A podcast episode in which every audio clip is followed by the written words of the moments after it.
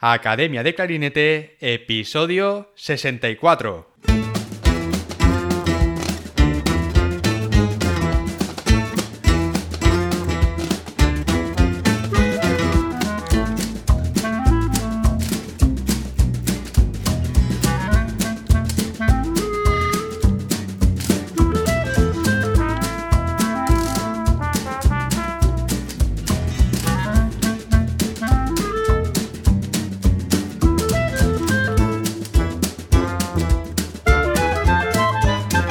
Bienvenidos a Academia de Clarinete, el podcast donde hablamos sobre aprendizaje, comentamos técnicas, consejos, entrevistamos a profesionales y hablamos sobre todo lo relacionado con el clarinete. En el episodio de hoy tenemos como invitado a Emilio Alonso, clarinete y requinto solista de la Orquesta Nacional de Cannes, en Francia. Clarinetista nacido en A Coruña, cuenta con una amplia carrera y reconocimiento como solista, músico de orquesta y de cámara comenzó sus estudios musicales de la mano de Jesús López, quien fue su principal maestro durante 10 años. Posteriormente se formó con Juan Ferrer en la Orquesta Joven de la Orquesta Sinfónica de Galicia, Beatriz López en la Escuela de Altos Estudios Musicales de Galicia y con Antonio Sayote en la SMAE de Porto. Después de recibir el primer premio a la excelencia musical de la Fundación Paideia en 2011 y el primer premio del certamen José Valcárcel en 2012, se enfocó hacia los concursos internacionales de clarinete, alcanzando la final del prestigioso Juventudes Musicales de Belgrado en 2012, obteniendo el tercer premio en el Czech Clarinet Art en el 2014 y el segundo premio en el concurso internacional Val y Guy en el 2017. En su trayectoria como solista caben destacar sus interpretaciones de los conciertos de Mozart, Weber y Jean Francais, acompañado por la Camerata Sérbica, Orquesta Gauss, Real Filarmonía de Galicia y Orquesta del Festival Val y Gay. Apasionado por la música de cámara, forma dúo habitualmente con el pianista Gabriel López, con el que grabó su primer CD en el año 2012, y es miembro fundador del quinteto Invento, además de aparecer en numerosos festivales. Desde hace más de una década, la orquesta ocupa el centro de su vida profesional. Fue formado y continúa colaborando con la Orquesta Sinfónica de Galicia y la Real Filarmonía de Galicia, de la que fue clarinete coprincipal en la temporada 2014 y 2015. Ha colaborado también como primer clarinete en la Orquesta Sinfónica de Madrid y la Orquesta Sinfónica de Euskadi, y como requinto solista en la Orquesta de Radiotelevisión Española y la Orquesta Nacional de Lille. Es también miembro fundador de la Orquesta Gauss desde 2009. En la actualidad ocupa el puesto de clarinete y requinto solista de la Orquesta Nacional de Cannes desde el 2019 y es profesor invitado de la Escuela de Altos Estudios Musicales de Galicia en su curso de especialización orquestal. Emilio también tiene una web donde puedes ver algunas grabaciones y estar informado de toda su actividad y próximos conciertos. La web es emilioalonsoespasandin.com. Dejo el enlace en las notas del programa. En este episodio hablaremos de sus inicios con la música, cómo eligió el clarinete, sus primeras grabaciones y de sus profesores principales. Hablaremos de sus estudios en Galicia con Bea López y Juan Ferrer, y también de sus estudios en Portugal con Antonio Sayote y Nuno Pinto. De la curiosa manera que tienen de estudiar la técnica en Portugal y por qué este es uno de los factores principales que hacen que los clarinetistas portugueses tengan un nivel técnico tan alto de su paso por la Escuela de Altos Estudios Musicales y de Bea López, clarinetista que entrevisté en el último episodio. Hablaremos de concursos, pruebas a orquesta y de tocar como solista, como no del concierto de Mozart, de su trabajo y día a día en la orquesta de Cannes. Hablaremos también de emprendimiento musical, de ambición y de la importancia de tener presencia en Internet en la actualidad. De esto y de muchas cosas más hablaremos en este episodio. Y ahora déjame hacerte una pregunta.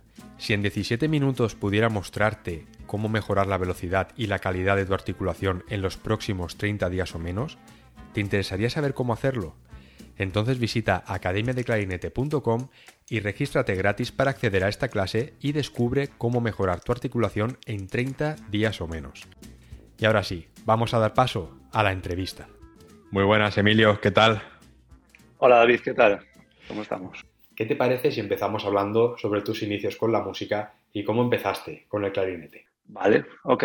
Pues mira, yo soy, yo vengo de Galicia, nací en Coruña, pero cuando, cuando empecé el conservatorio eh, vivía en, Lugo, perdón, eh, por motivos de trabajo de, mis padres, pues estábamos en Lugo.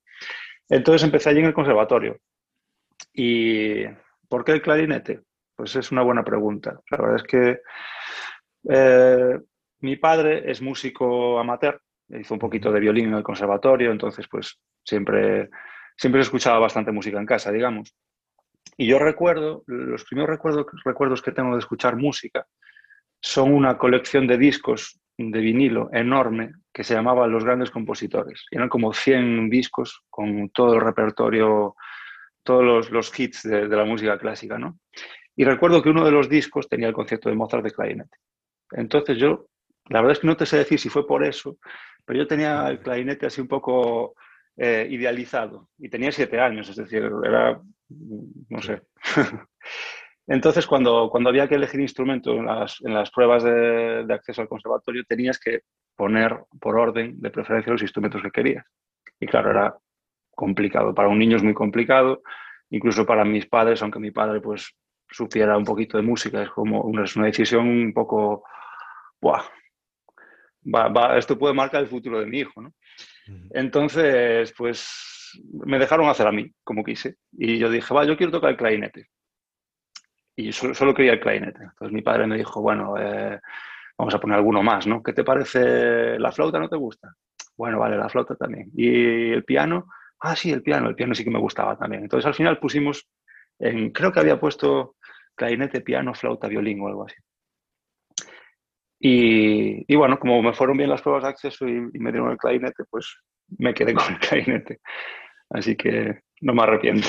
Sí, sí. ¿Y, recuerdas, Emilio, eh, quién tocaba en el vinilo ese? ¿Quién era el clarinetista?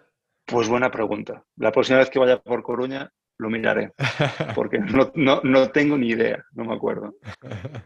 No me acuerdo. Yo, me acuerdo también el, el, primer CD que, que, tuve de clarinete y, me acuerdo que, bueno, era, era una, una, combinación de diferentes piezas de clarinete y diferentes clarinetistas. Entonces, a lo mejor aparecía el tercer movimiento de las tres piezas de clarinete solo de Stravinsky. Pues había, estaba el segundo movimiento de Poulenc y, recuerdo que me llamaba mucho la, la, atención la de Stravinsky. Claro, porque si escuchas eso cuando eres pequeño o tienes 12, 13 años, el tercer movimiento, la verdad que es muy impresionante, ¿no? Claro, claro, ahí con, todos los mordentes, lo rápido que va. Me llama mucho la atención esa. Y luego también el, segundo movimiento de, la sonata de Poulenc, que lo tocaba en ese CD Carl Leister, era. Ajá. Y, también, yo creo que eso, es algo que, no se olvida fácilmente, ¿no? El, primer CD o la primera vez que escuchamos un concierto, que, escuchamos un clarinete, ¿no? Porque también recordamos también la primera clase. Sí, sí, sí, te queda, sí, te queda el sonido marcado. Yo me pasa con eso y me pasa con otras, con otras obras, de, que como te digo, pues de esta colección de discos, que era como lo que tenía en casa para escuchar, eh, pues ciertas obras, yo que sé, de piano, alguna sinfonía, algún tal, cada vez que lo, que lo vuelvo a escuchar, cada vez que escucho eso en un concierto, en un, en un disco, sé que es como que me, me, viene de, muy lejos. ¿eh? Digo, ostras, llevo escuchando esto veintipico años. Quedó ahí grabado, sí, sí. Y, Emilio, ¿cuál fue el momento en el que tú dijiste, oye, esto, esto del cliente me gusta, yo creo que aquí puede haber futuro? Bueno, yo creo que yo tuve la suerte, mm, mucha suerte, desde el principio, de encontrarme con un profesor que me guió muy bien, que es Jesús López que de hecho fue, fue bastante curioso porque empecé con él en Lugo, al año siguiente mi segundo curso mm, ya es cuando nos trasladamos a Coruña, que es donde, donde viven todavía mis padres, mi hermana. Eh, ese segundo curso lo hice con otro profesor, pero es que al año siguiente a Jesús le dieron su destino definitivo en Coruña. Entonces ya hice todo el conservatorio hasta acabar el grado medio con él. Y fue una persona muy importante de mi vida porque me fue guiando muy bien. Yo pues Mm, según me decía, tenía buenas condiciones. Eh, no quería decir que fuera eh, a, dedicarme seguro 100% a la música, pero sí que me venía diciendo a mí y a mi familia, escuchad, eh, este chico va bien, yo creo que si, si, si, le gusta y si quiere, se pueda dedicar profesionalmente y tal y cual. Entonces fue un proceso bastante natural y yo creo que quizás hacia finales de grado medio, eh, fue cuando realmente se empezó a hablar más en serio Y cuando a mí me, bueno, pues tomé más la decisión de decir, sí, vamos a, vamos a tirarnos a la piscina con esto y, a ver qué pasa. Eh, a la vez estaba haciendo, haciendo bachillerato y tal, siempre me gustaron mucho las ciencias, siempre se me dio bien así matemáticas, física, tal. Entonces mi padre y mi madre me decían, bueno, pero la música te apoyamos 100%, por supuesto. Pero ¿por qué no empiezas a la vez, yo qué sé, pues una arquitectura, una ingeniería, una carrera más técnica? Eh, no porque no quisieran que fuera músico, sino porque veían que lo otro también se me daba bien. Y bueno, al final llegué a acabar el bachillerato, hice, la selectividad, tenía buena nota, podía haber entrado en la carrera que quería, pero yo creo que, no es una buena decisión. O sea, siempre tienes tiempo de, volver a, estudiar otra cosa después, pero yo creo que eso de, meterte a tope con la música y a tope con, otra cosa a la vez, eh, no, no está bien. Yo creo que llega un momento que tienes que, que, escoger. Y ese momento es cuando terminas, yo creo que es cuando terminas el instituto, o, sí o no, pero. Y en mi caso fue así, fue, fue un poco... No es que hubiera un momento, decir, sí, seguro que me dedico a la música. Fue pues un proceso bastante, bastante natural. Sí, sí, sí. Sí, curioso esto que has dicho, Emilio, porque, eh, por ejemplo, a esas edades, Hmm. Mm, ir a la universidad, eh, lo que has dicho de siempre hay tiempo luego. Pero, pero el, tren de la música, ese, ese pasa más rápido, ¿verdad? Es como, eso es, eso es, exactamente. Si decides, por ejemplo, ir a la universidad a estudiar pues, una arquitectura, una ingeniería, y dices, bueno, ya luego más adelante, si me quiero dedicar profesionalmente a la música, ya voy a ir al conservatorio. No. No. Pero al revés sí que funcionaría. Tú puedes empezar música Puedes hacer el superior, puedes ir a por todas, puedes querer dedicarte profesionalmente a la música, pero luego imagínate que llegas pues, con 28 años, 29 y dices, oye, mm, se está poniendo la cosa difícil, no encuentro trabajo, no es tan fácil como pensaba. Siempre hay tiempo de volver a la universidad y puedes hacer una carrera de 4 o 5 años y seguramente cuando la termines encuentres un trabajo con mucha más facilidad que, en, el, en, el, sector musical, ¿no? Mm. Efectivamente, 100% de acuerdo. Pero la música hay que, hay que darle desde el, principio. Al final, yo creo que, bueno, lo hablaremos, lo hablaremos ahora, pero para mí lo más importante, lo más importante cuando estudias música es tener una buena base al final. Si tienes una buena base, tienes el, 80% hecho. El resto va a venir, no va a venir solo, pero te va a costar mucho menos. Entonces yo creo que sí, que desde el principio no hay, no hay que explotar nunca a los niños, hay que dejarlos vivir y hay que, y hay que disfrutar de la vida. Pero sí que es verdad que es, un, que es una carrera de, fondo y que para mí el inicio creo que es lo más, lo más importante. Sí, la verdad que evita luego a la larga muchos dolores de cabeza, mucho más. Efectivamente, efectivamente. Sí. Es importante eso.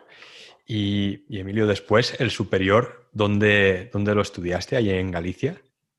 Yo hice en Coruña, desde que llegué a un tercero de grado elemental hasta que acabé el superior, hice, hice todo en, mi, ciudad, en Coruña. Lo que pasa que después, cuando empecé el superior, pues eh, sí, allí digamos que hice mis estudios oficiales, pero yo, bueno, entré a la vez en Santiago en la Escuela de Altos Estudios, estaba estudiando también con Juan Ferrer en la, en la Orquesta Joven de la Sinfónica Galicia. Entonces, digamos que sí, me quedé un poco en Galicia también porque me quería aprovechar las dos academias de orquesta muy buenas que hay en, Galicia. Pero sí, básicamente eso, toda mi carrera hasta tener el título fue, fue en Coruña. Muy bien. Y, y además de, de, estudiar en Galicia, bueno, después seguiste estudiando en Oporto con, con Antonio Sayote.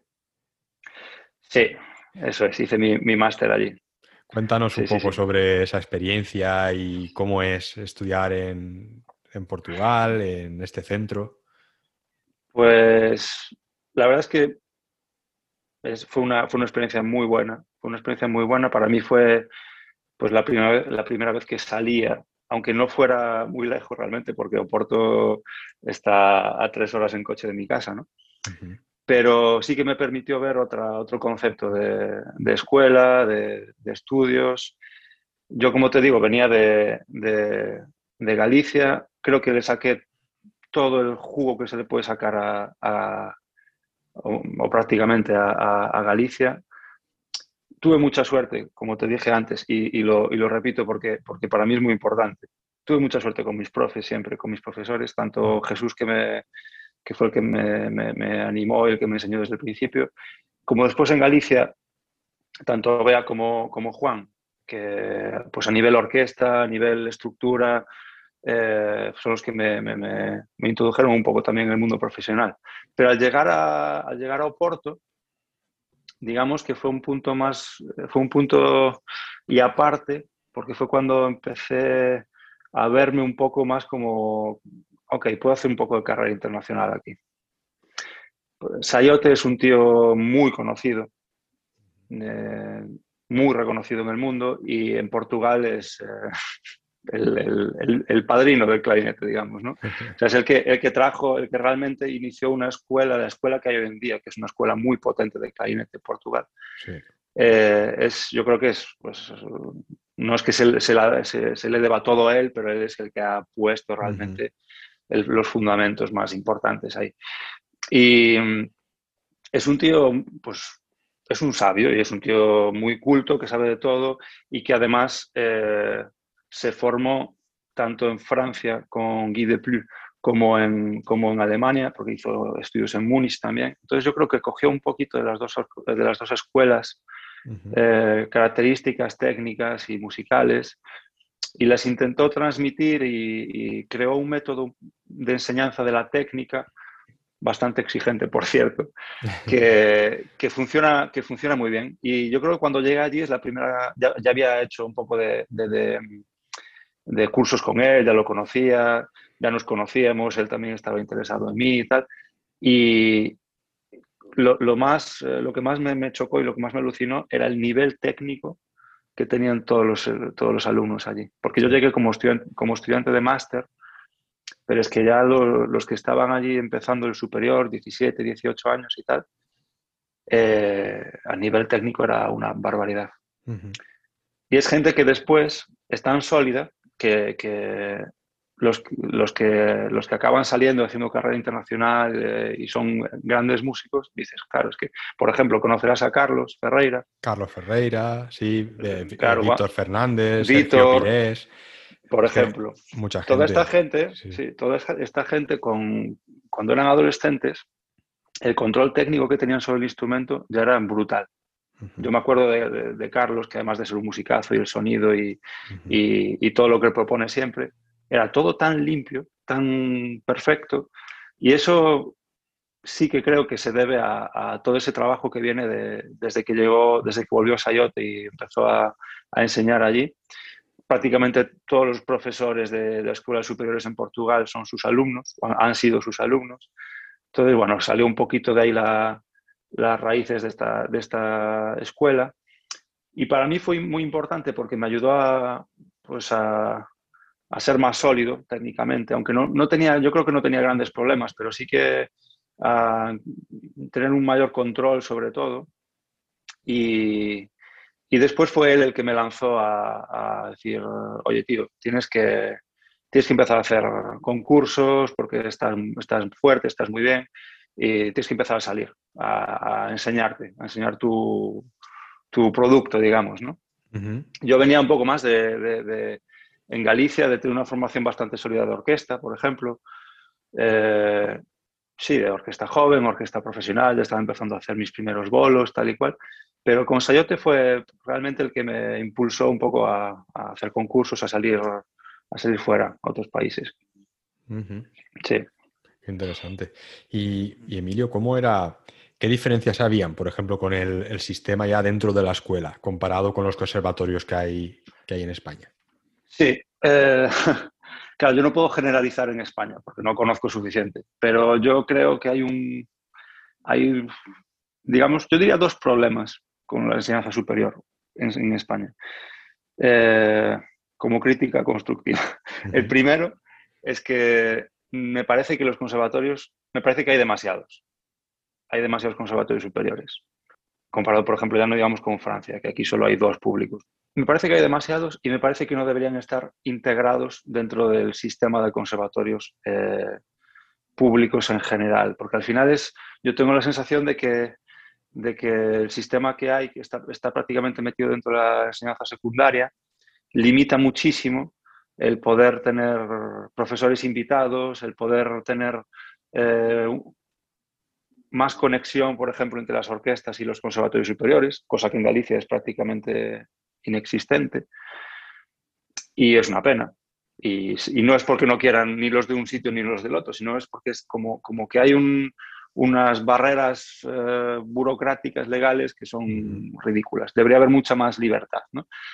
Y yo creo que en ese sentido, en Portugal, están un poquito, o estaban, yo te hablo de que yo acabé el máster en 2013, no sé si ahora la enseñanza superior en España está un poquito más eh, actualizada, pero en, ese momento, yo cuando llegué allí, vi que la, música en Portugal, para empezar, está totalmente integrada en la universidad, lo cual da unas ciertas ventajas, y después... Eh, el, modelo de escuela es un modelo más, pues eso, universitario, con sus profesores titulares, sus profesores adjuntos, eh, eh, Sayote que tenía siempre sus asistentes, tal cual.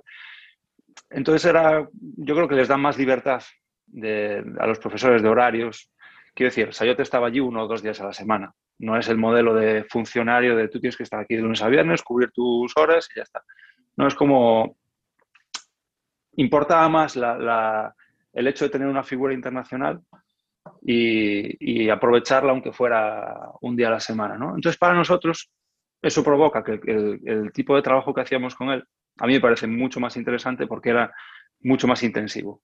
Yo haciendo mi máster en la SMAE, prácticamente, después tenía otras cosas, cámara, orquesta y tal, pero lo que era clarinete, yo tenía un día, el martes, creo recordar, con, con Sayote, eso sí, el martes llegabas allá a las 8 de la mañana y te ibas como te ibas, porque llegábamos eh, por la mañana al calentar con él. De hecho, era, imposible llegar antes que él. Hoy voy a, madrugar, voy a intentarlo. Llegaba, ya estaba ahí haciendo escalas con el café y tal. Eh, y entonces nos tirábamos una horita, una hora y pico calentando. Y después toda la mañana era clase colectiva íbamos pasando todos, tocando pues nuestros, nuestras obras, estudios, bueno, hacía un poquito de trabajo con cada uno, depende de lo que llevaras preparado o lo que no, tu clase podía durar cinco minutos o una hora y media, porque ahí él era, él es muy, muy old school ahí, tú si llegabas y no estás preparado, decía, vete a casa a estudiar y ya vienes, vienes más tarde. Eh, y después por la tarde eran ensayos con piano, pero era también Mm, todo el mundo. Es decir, tú te tirabas todo el día escuchando a todo el mundo. Y para mí eso es algo que debería ser siempre así, en cualquier, cualquier escuela. Porque eso es lo que crea escuela y, además aprendes casi más de, las demás clases que de la tuya propia, yo creo. Pero al final, a mí ese, ese, modelo me parece muy interesante, me parece muy acertado, el hecho de, de comprimir a lo mejor todo pero hacerlo todo tipo masterclass, es decir, como si fuera una masterclass semanal con él. Y después, además, había otra cosa muy guay, que es que los, el otro profesor, que se llama Nuno Pinto, imagino que lo, que lo conoces o te sonará, el otro profesor eh, están muy bien conectados entre los dos. Y entonces, pues, por ejemplo, nosotros los lunes teníamos una, una clase de técnica con Nuno, todos juntos. Los alumnos de Sayote y los alumnos de, Nuno. ¿no? Entonces trabajamos los mismos ejercicios, misma, misma, mismo trabajo técnico. Empezamos la semana todos juntos así. Y luego cada uno se iba con su, con su profe, ¿no? Ese modelo a mí me parece, me parece muy, muy guay. Eso de estar siempre en contacto con tus compañeros y escuchando mm, me, parece muy constructivo. ¿Y, cuando calentabais todos juntos, ¿qué, es, ¿qué solíais hacer? ¿Qué ejercicios hacíais? pues mira, Aquí hay, hay una anécdota, bueno, una anécdota. Es, un sistema muy, muy curioso. Eh, los lunes con, con uno, la clase de técnica, eh, la primera clase te explicaban cómo funcionaba el, tema. Entonces, tiene, Nuno tiene un método muy curioso, me imagino que lo seguirá haciendo, que es que él pone una hucha, nos ponemos todos en, un gran círculo y hay una hucha, que es una, que es una vaca siempre, eh, que se pone en el medio. Entonces tenemos una serie de ejercicios, que son unos ejercicios que llevan haciendo de años, años y años. Escalas, arpegios, tonos enteros, eh, cromáticas, ejercicios con intervalos iguales, etcétera, que te los tienes más o menos que saber. Y entonces un día una clase, una sesión consistía en hacer una tonalidad, eh, tanto mayor como mayor o como menor, por ejemplo, do mayor, do menor, y después una serie de ejercicios que eran siempre comunes, tonos enteros, bla, bla, bla. Todo eso llevaba más o menos una horita. Tocábamos todos juntos, tú ya sabías que ibas a hacer esa tonalidad ese día, entonces eh, lo íbamos haciendo todos, a la vez unísono, eh, Nuno también, el profesor, pero Nuno iba observando cómo veníamos preparados. Y cuando había alguien que, yo qué sé, pues terceras en, en, mi mayor y la empezabas a pintar un poco, ya paraba, un momento, tú solo. Si fallabas, tenías que poner 50 céntimos en la hucha. El objetivo de, la hucha era que al final del curso nos íbamos de cena.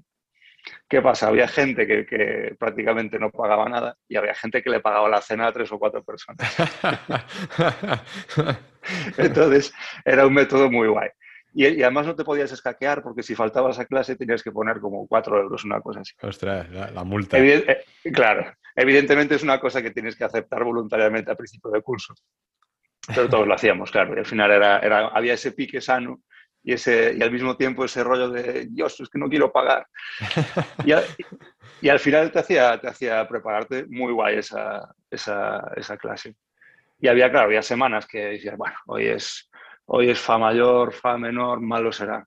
Pero había días que, ostras, mi bemol mayor, mi bemol menor, vamos a ver qué pasa aquí. Sí, sí, sí. Ahí, ahí te das cuenta la, la, capacidad que tenemos de esfuerzo cuando, cuando tu dinero está en juego, ¿eh?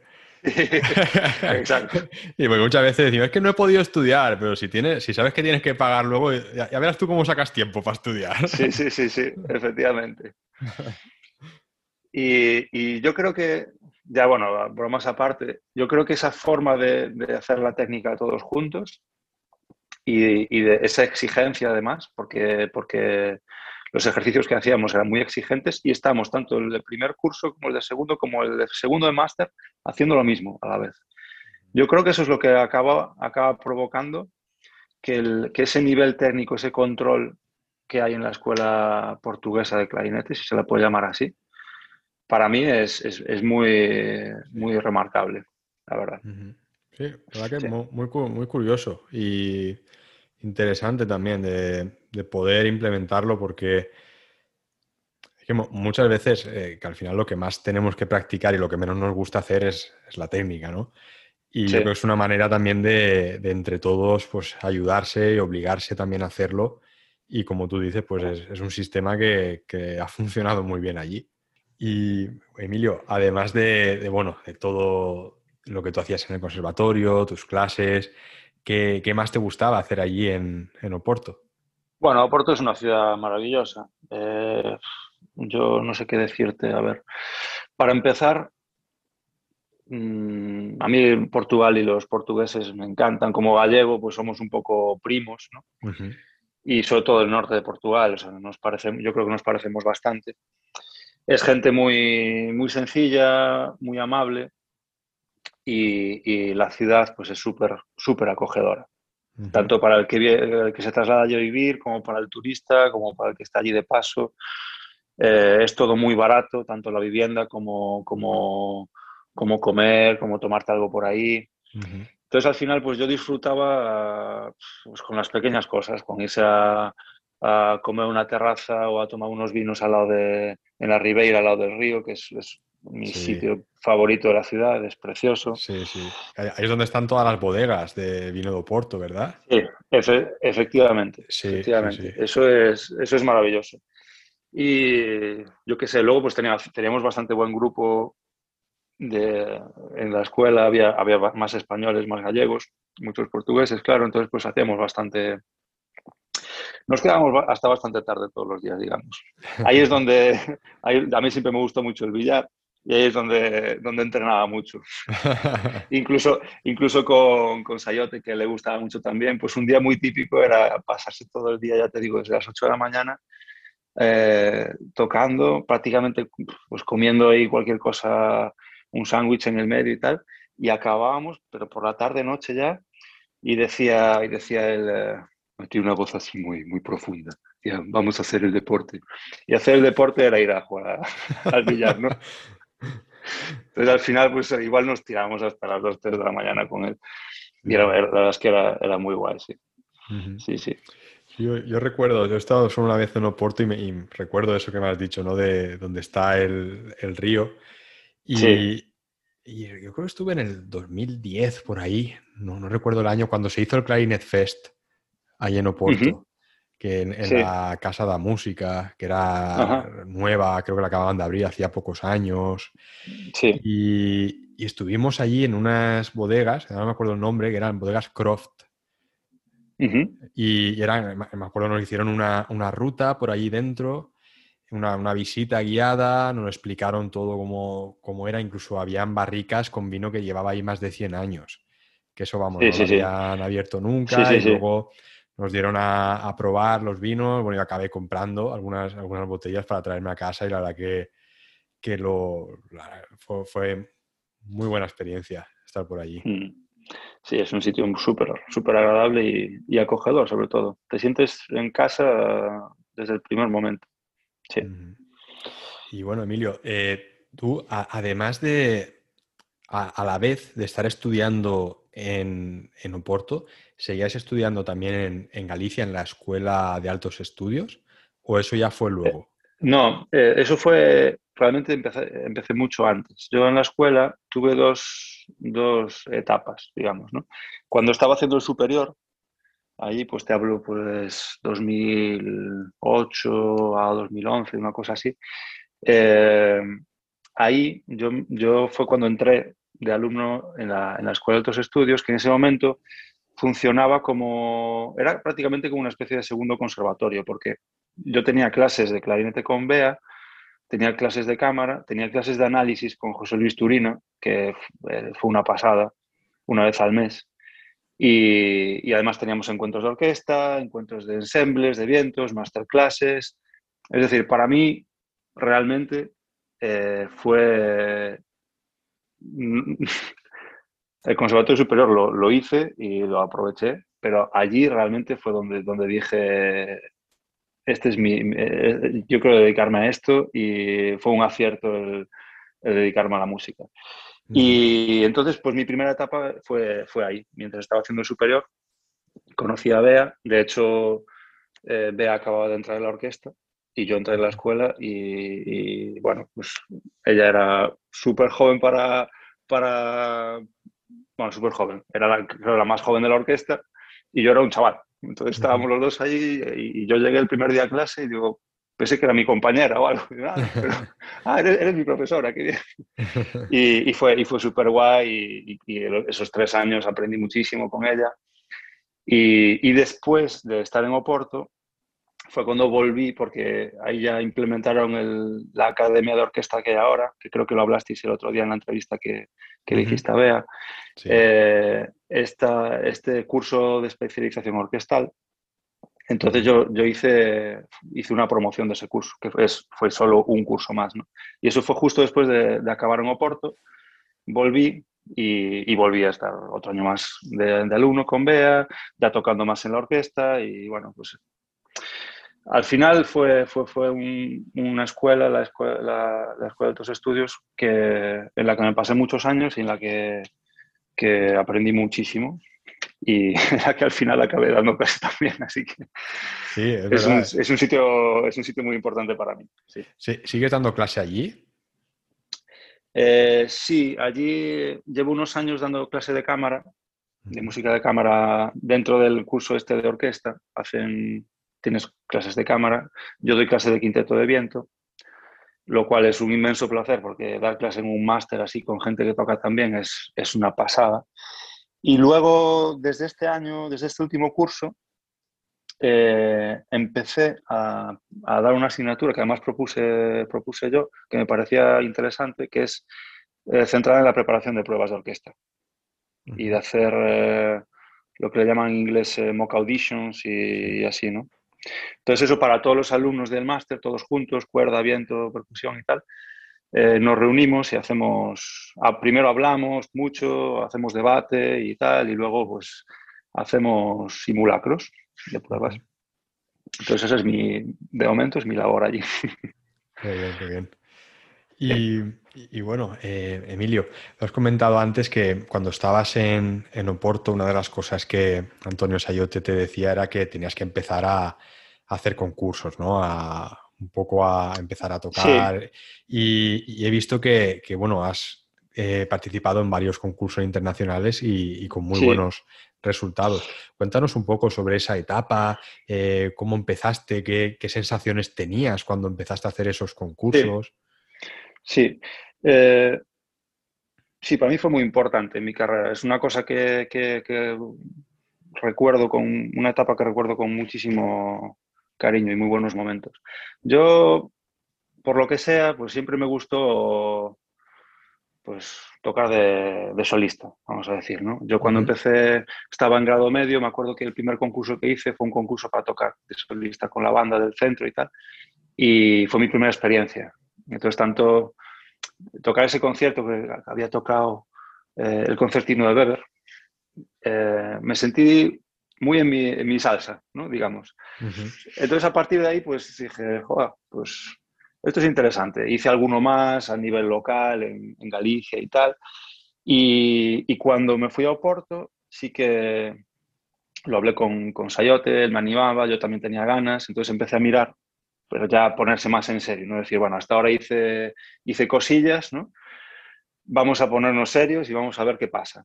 Entonces, mi primer concurso internacional fue el de Belgrado, que es un concurso Juventudes Musicales de Belgrado que es un concurso que tiene muchísima historia. Se hace cada año desde un instrumento diferente y tal. Y, justo coincidió que el año que yo entré en, Oporto, 2011, pues en 2012 principios había ese concurso. Entonces, pues me lo marqué como primer objetivo. Y fue una experiencia positivísima en todos los aspectos. Y no gané premio, llegué a la final, no, no llevé ningún premio, pero solo el hecho de, la, preparación que requiere eh, te, hace relativizar mucho las cosas. Por ejemplo, eh, todos hablamos, todos estamos muy, muy nerviosos con nuestro concierto final de carrera, cuando tenemos que, hacer nuestro recital o tal. Y realmente cuando te empiezas a preparar estas cosas, tú estás preparando varias rondas, que cada ronda es un recital, ¿no? Tienes que preparar muchísimo repertorio, eh, gran parte de memoria normalmente. Y, luego llegas allí y ves eh, el nivel que hay, porque va, gente de todo el mundo, claro, y, y es súper guay, súper enriquecedor. O sea, al final, si llevas un premio, mejor que mejor, pero, pero si no, vas a aprender igual, porque al final tanto siempre hay grandes clarinetistas en el jurado, evidentemente, siempre va gente de todo el mundo y conoces diferentes formas de tocar, escuchas a tus, a tus compañeros concursantes. Yo siempre todo lo que vi fue competición bastante sana, la verdad, porque al final es como, es como ir a hacer un torneo de, cualquier deporte, ¿no? Eh, es lo que hay. Tú llegas allí, tocas y, y, das lo mejor de ti. No tienes en juego, por ejemplo, comparado con pruebas de orquesta, que es un ambiente más tenso para mí más frío, con el telón, con sabiendo que te juegas un trabajo, qué tal. Esto es más, eh, más eh, competición pura y más música. Es más, aparte de, yo creo que cuenta menos eh, el tocar perfecto, los fallos. Ahí lo que se busca, yo por, mi experiencia hasta ahora, se busca gente que sea muy músico. Evidentemente tienes que dominar tu instrumento y el nivel es muy alto, pero, pero al final es un concurso de solista y tienes que ser solista. Y se está buscando pues, los solistas que van después a deslumbrar en el futuro. Entonces, para mí fue un punto de aparte en mi vida, realmente. Sobre todo este primero en, Belgrado, porque yo llegué allí sin ningún tipo de expectativa, simplemente porque me había dicho Sayote, hazlo, prepáralo y yo creo que va a ir bien. Pero yo llegué allí como, bueno, ya veremos a ver qué pasa. Llego allí y, claro, pues había gente que ya me sonaba, que había clarinetistas ya que estaban por ahí en orquestas y tal, y había otros que no, pero que ahora son muy conocidos, ¿no?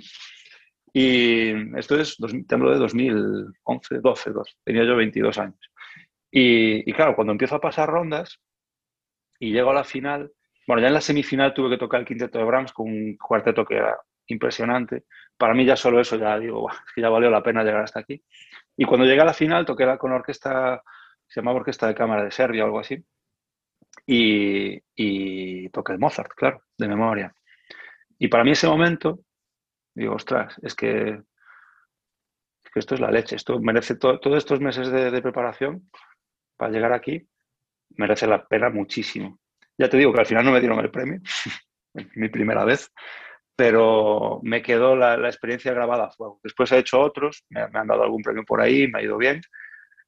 Y, y de todos, de todos, te den un, o sea, saques mejor o peor resultado, de todos me lleve experiencias súper, súper guays. Y se lo recomiendo a todo el mundo. Es un mundo duro en cuanto a la preparación, porque un concurso internacional de primer nivel requiere mucho tiempo de preparación, eh, pero realmente vale la pena todos los niveles, realmente. Y Emilio, además has comentado que bueno que te, tú te sientes muy cómodo tocando conciertos de solista. ¿Qué, sí. ¿Qué, conciertos has tenido la oportunidad de tocar con orquesta? Pues eh, he tocado el Mozart varias veces. Mm, realmente fue, las primeras veces siempre fue en concursos, pues esto de que llegas a la final y tienes la orquesta y tal, que es una de las cosas que también mola, ¿no? es casi, solo eso ya es un premio en sí, ¿no? Y después, eh, hace poquito, bueno, hace poquito, hace dos, tres años, lo toqué por primera vez en concierto eh, con una orquesta, con la Orquesta Gauss en Galicia. En, en, hicimos dos conciertos. Fue como mi primera vez tocando el Mozart eh, porque yo quería, digamos, ¿no? Porque me lo habían propuesto, que quieres tocar, toco el Mozart y tal. También toqué, toqué alguno más, toqué Jean Francais, toqué, toqué Weber. Ahora el año que viene tocaré Nielsen con mi orquesta aquí en Cannes. Ah, qué bien.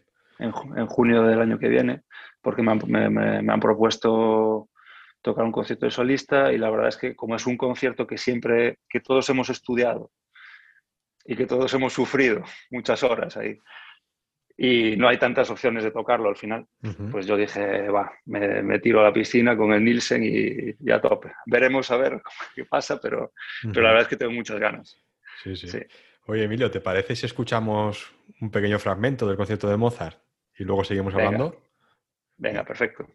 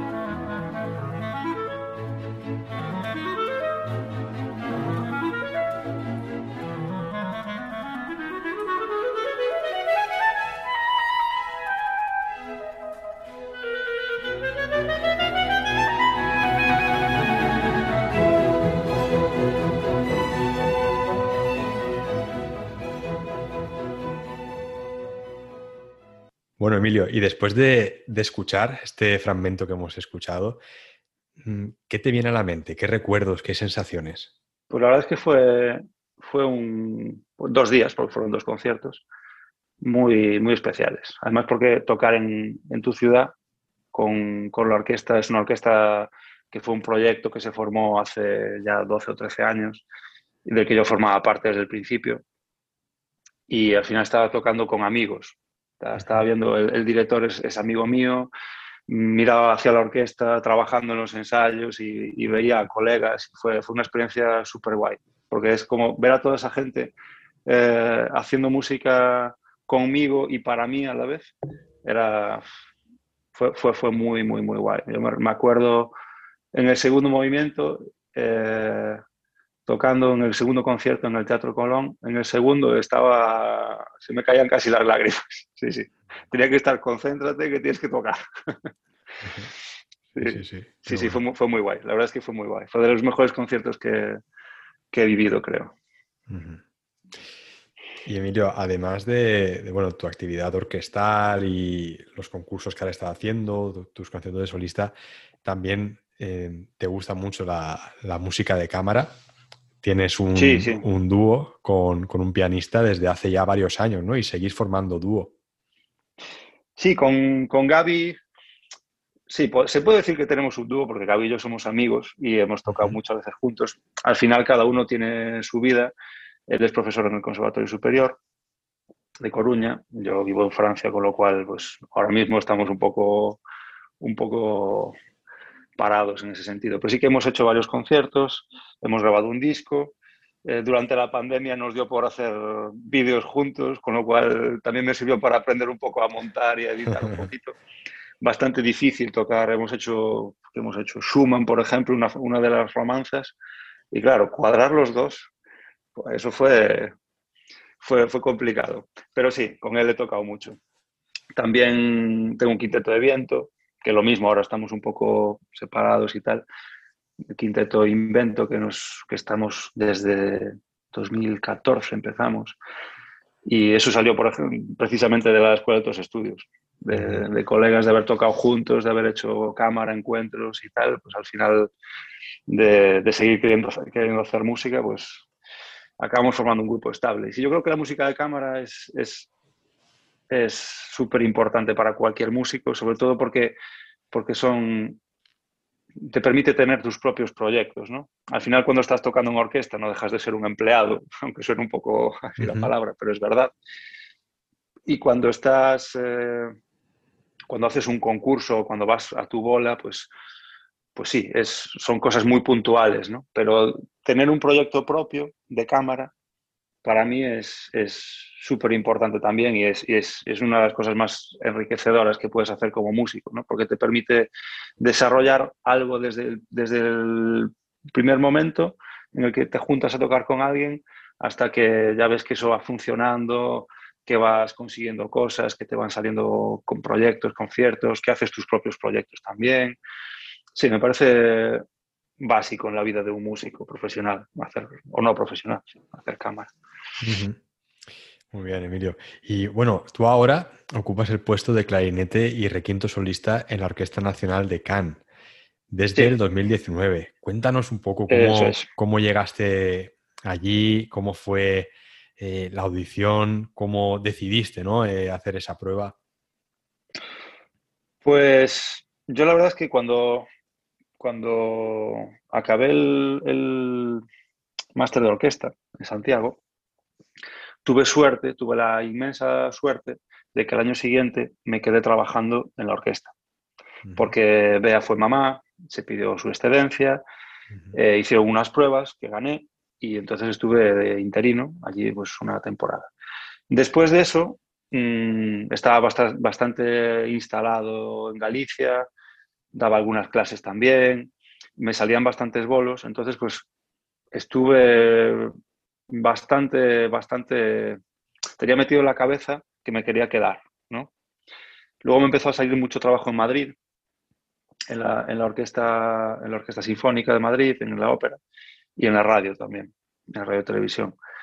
Y, entre unas cosas y otras, digamos, pues estaba más centrado en tanto hacer bolos como dar clase, como hacer alguna prueba, pero no muchas, porque me quería quedar, circunstancias personales y tal, pues me quería quedar más cerquita de, casa, ¿no? El tema es que, bueno, que te voy a contar que no sepas, en España, pues en los últimos años, ahora yo creo que ya está, empezamos, empezamos a remontar, pero hubo una época que salían muy pocas plazas, que, que había muchas bolsas de trabajo, mucho trabajo, entre comillas, precario, ¿no? Entonces que se sobrevivía más o menos, pero difícil realmente tener un puesto y difícil tener una estabilidad, ¿no? Y yo realmente lo que quería, aparte de todas las cosas que hacía como, como clarinetista, para mí el centro de mi vida profesional, yo tenía claro que quería que fuera esta.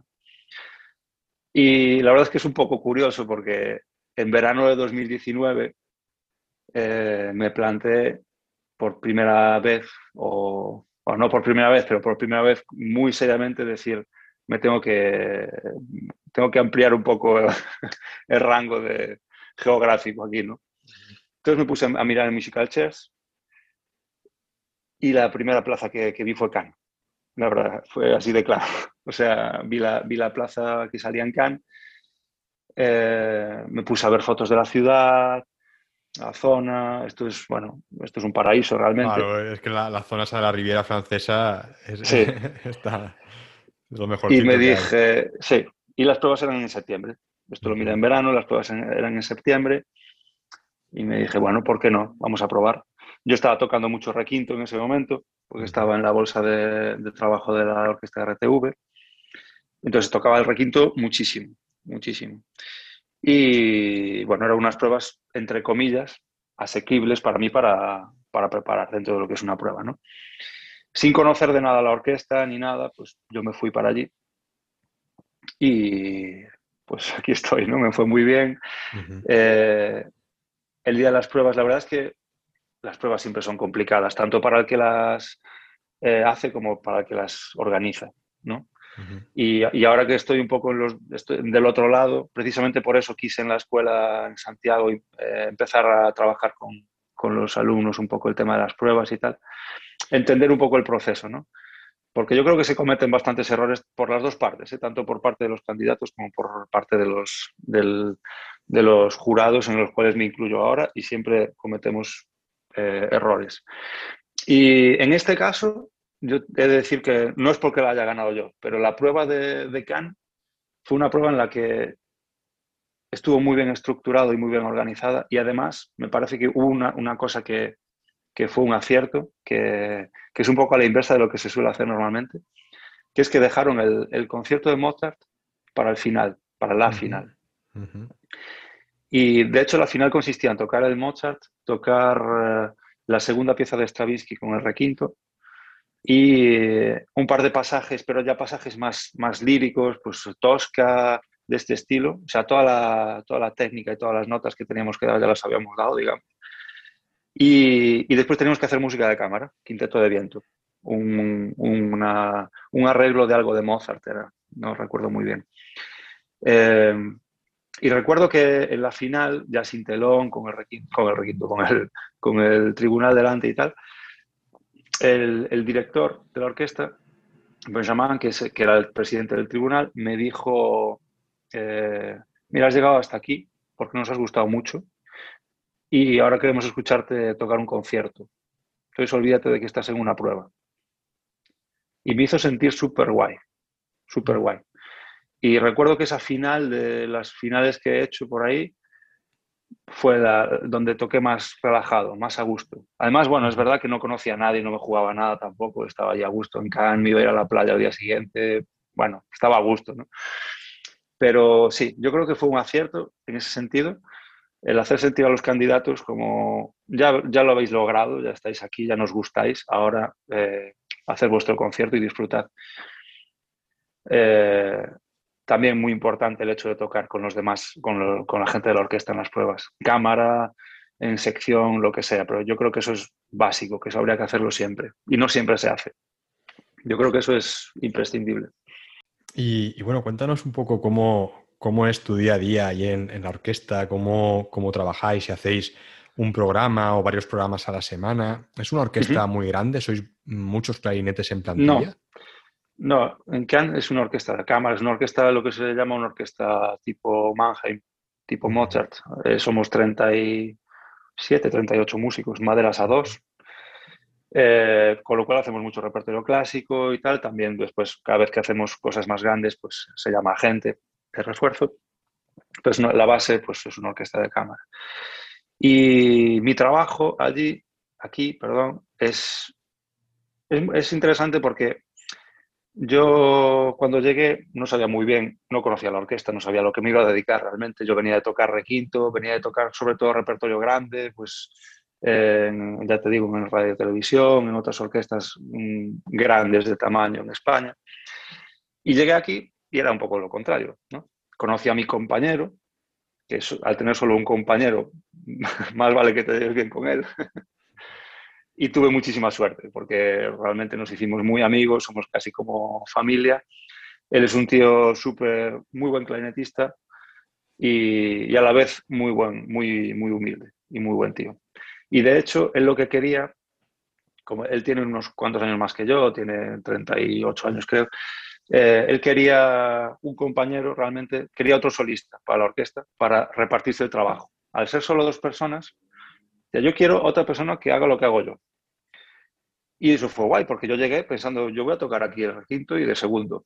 Y realmente el requinto lo tocó bastante poco, porque es una orquesta pequeña, salvo que hagamos alguna cosa muy puntual, grande, o pues algún repertorio muy concreto que pueda llevar requinto, música contemporánea y tal, la base de la orquesta no es, la base de mi trabajo no es el requinto. Sin embargo, la base de mi trabajo pues está siendo rotar con mi compañero todo el rato tanto de primero como de segundo. Con lo cual es muy interesante. Tengo semanas más relajadas, semanas más comprometidas, pero nos repartimos muy bien el, trabajo. Después en, la orquesta, eh, a nivel organización, a nivel programación, como me preguntabas, eh, no es una orquesta al uso, como la, la, gran parte de las orquestas españolas, hay una programación estable en una sala y después pues se puede hacer alguna gira, tal, pero es como modelo muy lunes a viernes, viernes concierto, ¿no? Eh, aquí tenemos varias propuestas. Tenemos una, temporada de conciertos grandes, digamos, en el Palacio Grande, en Cannes, donde se hace el Festival de Cine, por ejemplo. Entonces, esa es nuestra temporada grande. Después tenemos una sede donde ensayamos y donde trabajamos, que es un auditorio pequeño. Y como orquesta de cámara, allí trabajamos mucho también. Hacemos música contemporánea, Hacemos conciertos que le llaman conciertos una obra, una hora, en las cuales tocamos una sola obra y la explicamos poniendo ejemplos, etc. Tocamos cámara, tocamos contemporánea, tocamos conciertos que llaman aperitivo, que es un modelo, un concierto de una temporada, una mini temporada que inventamos este año, en la cual hay un, un, aperitivo después, un vinito para el público. Curiosamente está funcionando muy bien. Y sí. Seguro que el vino no tiene nada que ver. No. Sí, además es, esta sala en la que ensayamos y en la que tocamos es una sala que permite al público tener una cercanía muy grande con la orquesta. Estás, o sea, la primera fila está a dos metros de los músicos. Entonces, eh, está gustando mucho estas propuestas. Entonces, bueno, digamos que es una temporada muy ecléctica. Nos movemos mucho entre las dos salas y, además, como orquesta de la región, pues nos movemos mucho también por la región. Tenemos una mini temporada en, Antip, que es una ciudad que está aquí al lado. Eh, y nos movemos bastante por la región, la región, lo que vendría siendo la comunidad autónoma. Y después de vez en cuando pues sale alguna cosilla.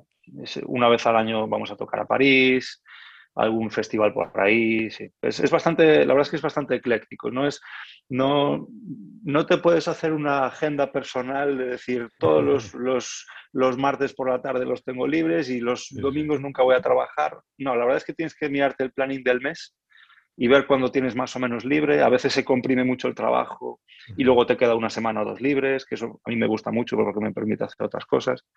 Pero sí, es un modelo de, de trabajo bastante, bastante ecléctico, digamos. Y, además de, la orquesta, Emilio, ¿qué, más te gusta hacer allí? Porque, bueno, el clima es buenísimo, la zona la que invita ¿no? a estar bastante tiempo en la calle. ¿Qué, sueles hacer? Sí, yo, yo aparte con eso tuve mucha suerte porque yo soy, yo soy de estar fuera. O sea, me encanta me encanta triscar por ahí. Yo los deportes que hice, que hago y que hice siempre, yo salgo a correr mucho desde hace muchos años y me gusta mucho el mar, me gusta mucho nadar, me gusta mucho hacer senderismo. Entonces aquí tenemos los Alpes al lado, el macizo de no sé qué, el parque natural de no sé qué al otro lado. Es, te permite disfrutar muchísimo de la naturaleza, ¿no? Ahora me estoy poniendo con el paddle surf, tengo un par de compañeros en la orquesta que, que, son instructores de buceo que me dijeron que este verano no pasa, que me van a, que me van a enseñar. Entonces, pues sí, lo, que viene siendo deporte al aire libre, puedo hacer todo lo que quiera y más, aprovechar guay. Y, y sí, en ese sentido aquí estoy muy, muy feliz. Eh, tengo varios colegas de la orquesta que tienen barco, con lo cual, pues tú imagínate, eh, un día que tenemos un, ensayo por la mañana, hace bueno, eh, ¿qué os parece si cogemos el barco y nos vamos a... Hay unas islitas aquí al lado, nos vamos a las islas, tal, eh, llevamos un, cada uno un picoteo, yo hago una tortillita, el otro trae no sé qué, y nos vamos allí a, hacer el picnic, ¿no? Y dices, joder, es que eso, eso no tiene precio. en ese sentido... En ese sentido, creo que estoy en un sitio que me corresponde bastante. Sí, sí, sí. sí. ¿Y, qué tal la, la, comida por allí? Eh, ¿La cocina francesa se come bien? Sí, mira, yo viniendo de Galicia, tengo que decir que echo de menos la relación calidad-precio. Porque aquí, al final, Francia es el país un poco de la, cuna de, la alta cocina, ¿no? De, la restauración y tal. Entonces, eh, ya desde restaurante, desde el nivel más básico, mmm, llama la atención que está todo muy bien puesto, muy diseñito, muy cuida mucho la imagen, la, receta, muy, muy bien explicado todo. Después, evidentemente, es un país en ese sentido más caro que España. Y con respecto a donde, vengo yo, Galicia, pues, ¿qué te voy a decir? El marisco, el pescado, la carne, o sea, lo que tienes allí por, por dos duros, aquí es más difícil tener esa, esa calidad y esa cantidad. ¿no? Pero bueno, como afortunadamente puedo ir bastante por mi tierra, pues lo voy compensando un poquito. Luego aquí hay, hay, sí, hay muy buena comida también, muy buen queso. Sí, sí, para los amantes del queso, entre los que me incluyo, esto es el paraíso. Muy buen vino, muy buena cerveza, la tradición toda del norte, de las abadías belgas y tal, norte de Francia. Eso es, eso es una, una delicia y un peligro a la vez. Y sí, al final sí, se puede aprovechar bastante bien. Son, los franceses siempre tuvieron fama de, buenos vividores. Sí, sí. Y la verdad es que sí, la verdad es que se cuidan bien. y, para ir a Galicia, Emilio, eh, ¿cómo es la conexión más rápida? ¿Desde dónde vuelas?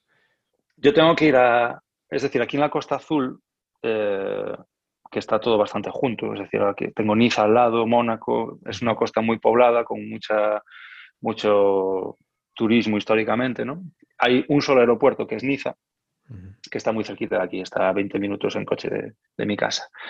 Tengo que hacer escala en Madrid o en Barcelona y ya desde allí me voy a cualquier aeropuerto, de Galicia, Coruña, Santiago.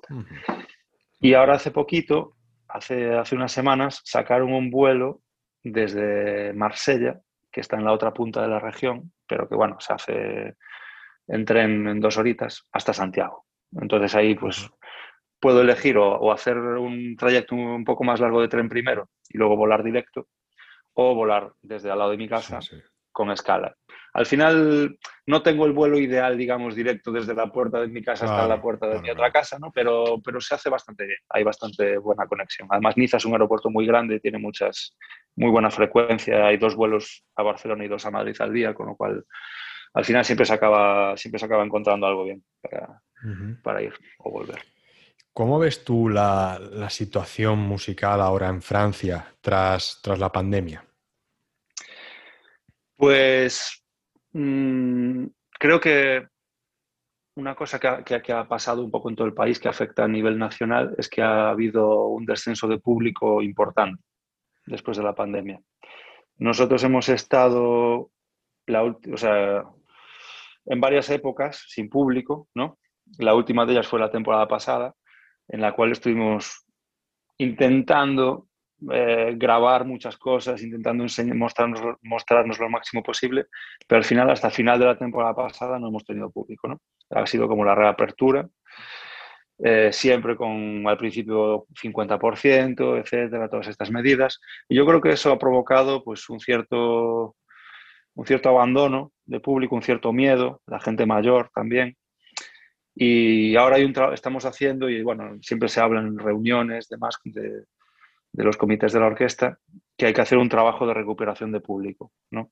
y de atracción de público joven. Tenemos que enfocarnos mucho en el público joven porque al final esta es una zona y una, y una, y una ciudad que tiene muchas cosas que hacer siempre. Mucho festival, muchas actividades y hay que recordarle a la gente que seguimos estando aquí.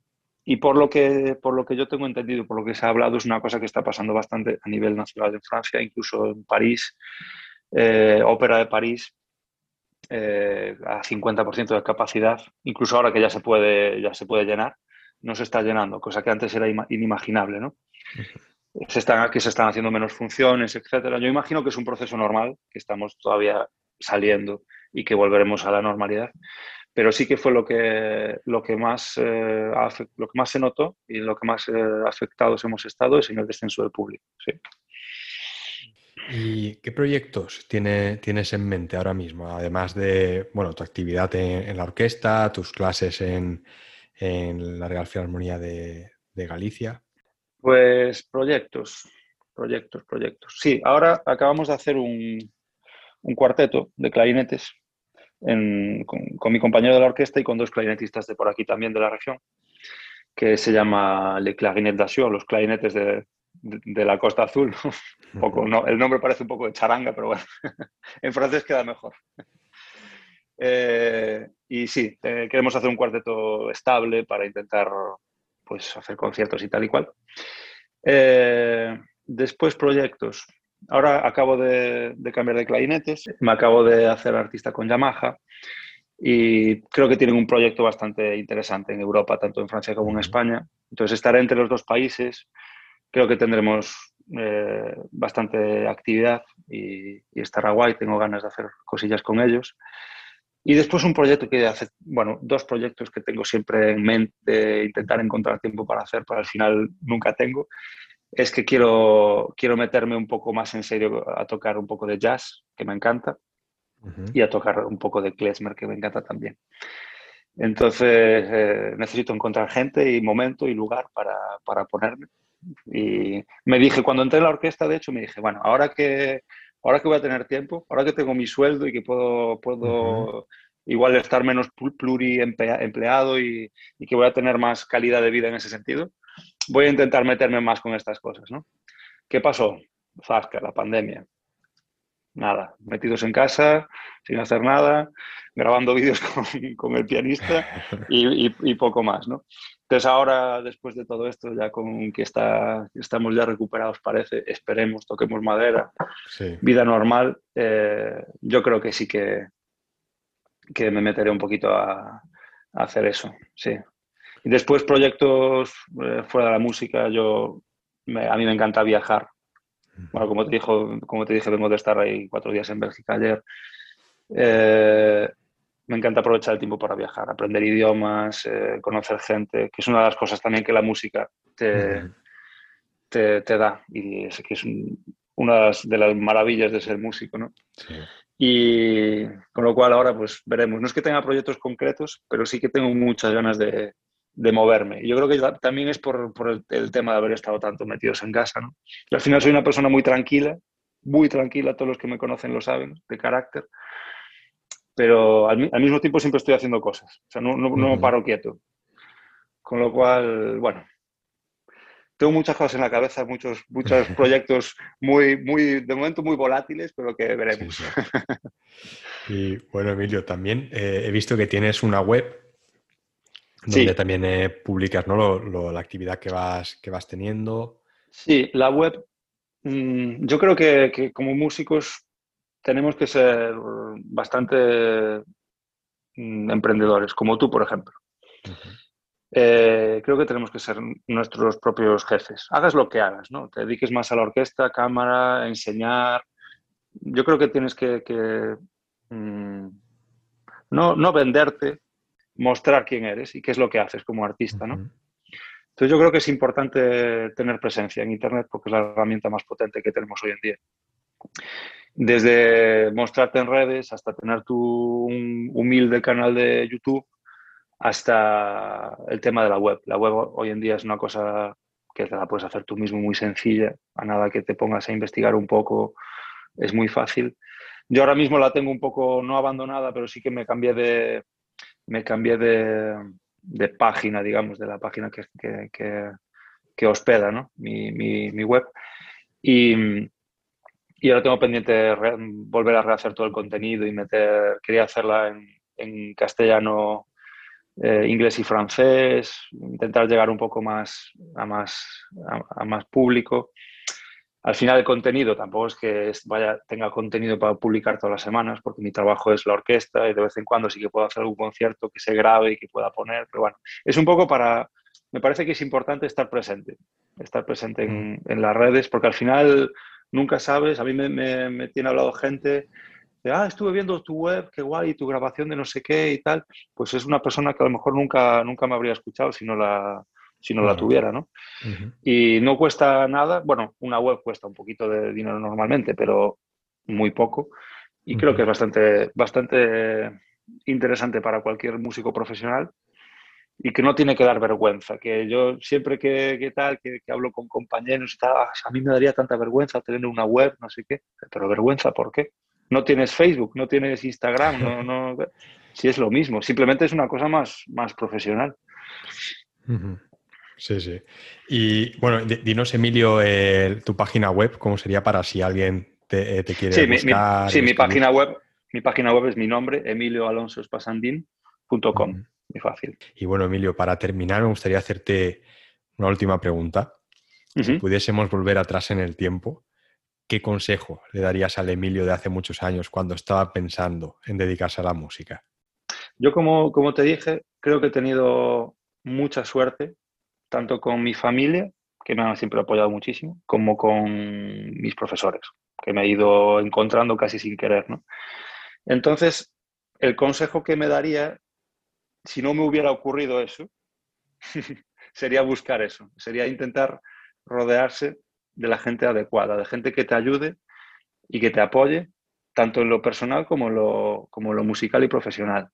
Es decir, tus compañeros, profesores, amigos, que al final nosotros somos un mundo muy pues, endogámico, si se puede decir, ¿no? Al final siempre estamos, la música absorbe muchísimo, los colegas, acabas teniendo colegas eh, músicos, eh, la gente, pues muchos se casan entre músicos, etcétera, pues al final vas a tener músicos en tu vida siempre.